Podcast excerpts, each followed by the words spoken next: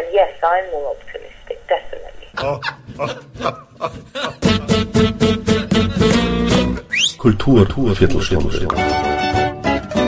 Die Podcast-Reihe von www.kulturwoche.at.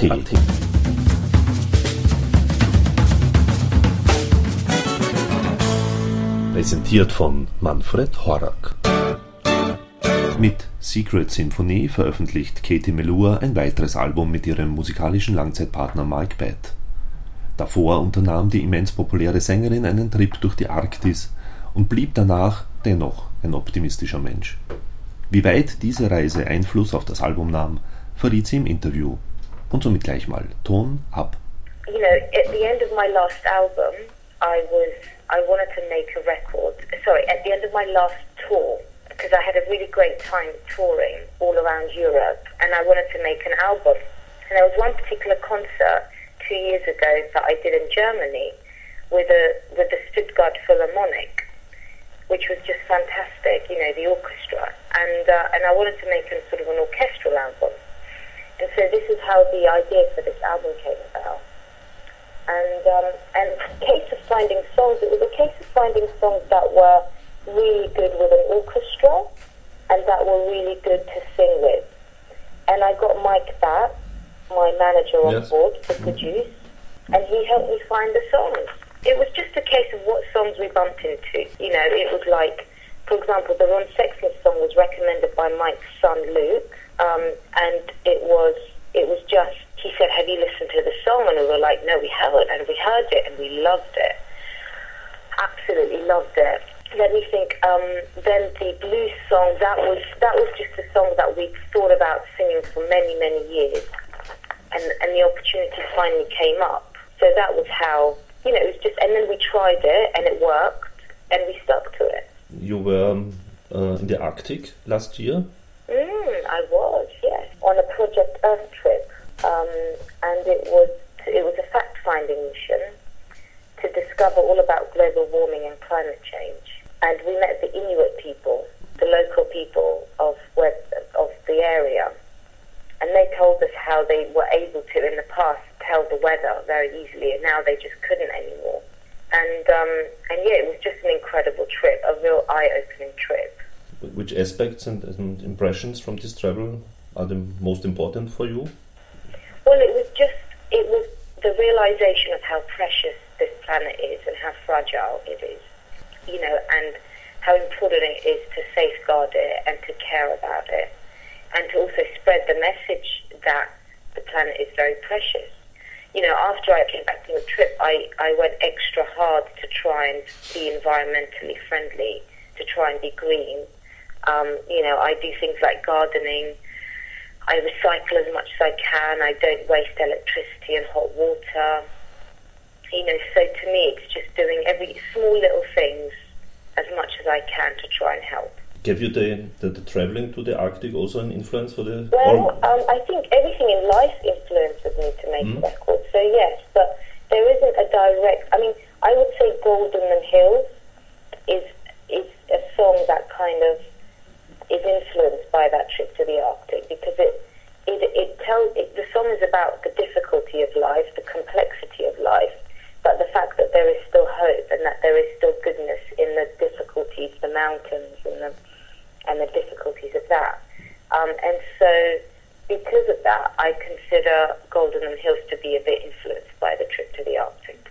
Are you now, after this traveling to, to the Arctic, more optimistic? Well, yes, I guess Or- I am more optimistic because I think it's, you know, there are definitely complications about this subject, a lot of complications, but, um, you know, people, the fact that we went there, the fact that the trip occurred, shows that there is a lot of desire to keep the planet alive, obviously. And yes, I'm more optimistic, definitely. But nevertheless, what, what do you think about of all this, uh, the world crisis? Well, it's it's a difficult one because um, if you look at 200 years ago, there weren't a lot of rich countries. Well, I guess there were some rich countries, but there were still a lot of poor people. Um, you know, and the quality of life and how much people, how long people lived for, um, was much smaller, was a, a lesser amount than there is now. I think there's, I think people will find negativities if they look for it, and people will find positives if they look for it too. You know, so I don't think it's as black and white as everyone is getting poorer. So I think the picture is a bit more sort of subtle than that. And I think what I find most interesting is even if people are poor, and I have been poor in my life too, that doesn't mean they're not happy. You know, there are there are ways to be happy. It doesn't have to do with money. You know, so um, sometimes some of my happiest memories are when I didn't have what I have today. It's very easy to assume just because someone isn't as as well off as you that uh, they are unhappy. Many people think uh, culture and arts um, is just for free, and now there is Spotify. You can listen to music hours for hours and hours, and then you never have to pay anything. What, what do you think about this problem?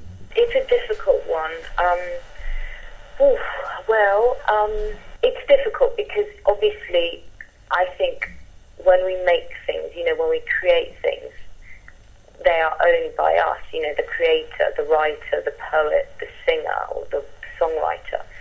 And it, people shouldn't assume that they can just take it for free. You know, it is no different to stealing from a bread from uh, a bread maker. You know, so I think it's very important that copyright is restored and that somehow, you know, it is the internet is monitored for people, you know, stealing music. I think that's very important because otherwise the quality of the art falls, you know, and there's nothing worse than the quality of art falling because, you know, you have to let the musicians and the artists to be able to make a living from their art, from their art. Otherwise, you know, they have to get other jobs and, and they're not able to make as good art. So I think it's a very difficult, difficult one. But there's a generation that's used to getting everything for free now, and it's difficult to fight that. I, I think you've also seen a lot of places because of touring, world tours as well. Mm-hmm. Uh, what are your favorite place in the world? And, and you also was in Vienna. What do you think of Vienna? Uh, I love Vienna. One of my best friends lives in Vienna. Mm-hmm. Um, and uh, she always takes me to this really great salsa bar um, which is just fantastic. And we always dance and drink and have a really good time. I also love, love the Instrument Museum in Vienna. I think it's so beautiful. As well as Austria, one of my favorite places is Norway. I think Norway is so beautiful. Um, the nature is just truly stunning. And I love America. I think America is really fun too. So, and, and you prefer more the places where not so many people are, or yeah, no. Also, so you you like the landscape uh, or the landside, the countryside of, of the. Yeah, I do love the countryside, but it's not really anything to do with lack of people. It's just I just love nature. You know, I just okay. love nature. Uh, the the first uh, albums you had uh, produced and and uh, with Mike Batt, that was your your partner in crime of, of the first three albums, and on the fourth album you had uh, produced by Orbit, I think. And now is um, again uh, Mike Batt, your producer on this album. How comes to this decision? Well, because um, I, uh, you know, I wanted to make quite a natural album. You know, the last, the fourth album mm-hmm. with William Orbit was a very amazing and interesting record to make for me. But it involved a lot of writing, and I'm not a very natural writer. And so I wanted to make a sort of a more natural album, and that's why I went back with Mike Batt. Um, do you come with ideas and he comes with ideas and you both sit together and think about that? Yeah, we, we both come up with ideas and both of us have the um, have the sort of the say, the power to say no, I don't like it. So if he doesn't like it and if I don't like it, we don't do it. So that's really, you know, it's a very, I find it a very balanced, equal collaboration. Um, you know, very interesting and very inspiring. And he's, you know, he can he really knows how to get something done, which is just fantastic.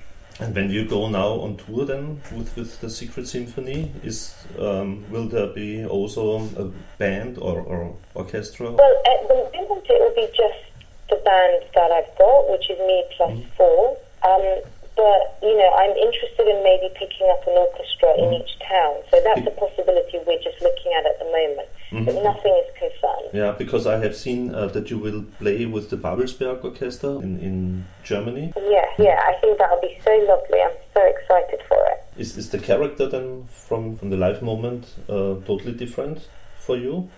It's an incredible feeling. It mm-hmm. is a bit different, yeah. Um, singing is also very, becomes more intense, becomes, you have to leave more space. Um, and it's yeah, it's more special. And uh, when when you're on tour, do you write often songs on tour when you're on tour? I tend to um, I tend to write songs when I'm at home. I don't really write songs when I'm on tour because it's difficult, you know, when you're traveling about. I get inspirations from my places that I travel to, but I don't finish songs on tour. Was it always so that you wrote uh, lyrics or so in your home place, or? Yeah, pretty much. Touring, you know, touring is a certain mindset, and I'm not very good at mixing it with the uh, the songwriting mindset. Is it easy in general easy for you to, to write new lyrics or songs? It can be sometimes, yeah. I'm, I'm better at deadlines now. You mm-hmm. know, I'm better at, at having to write when I have to write. So I'm better at that, but it still is a challenge. Definitely still is a challenge. The Pictures album, I think, was the most selling album in, in Great Britain. What what are your expectations now to for Secret Symphony? Is, is it important? Um, yeah. Well, it, it's really lovely when it sells well. You know, yeah. it's it's very delightful. It's nice that the audience like what you make, but you can't be driven by just the record sales. So um, it's just a good thing. It's a good side effect, but it's not the driving force. Are you still surprised of that you have that huge success? From sometimes, yes, mm-hmm. definitely, mm-hmm. yes. Thank you very much Katie. Thank you so yes. much. Thank you. Lovely mm. to talk with you. All the best to you. Thank you. You yeah. too. You too. Thanks. Bye bye. Bye bye. Thank you and good night.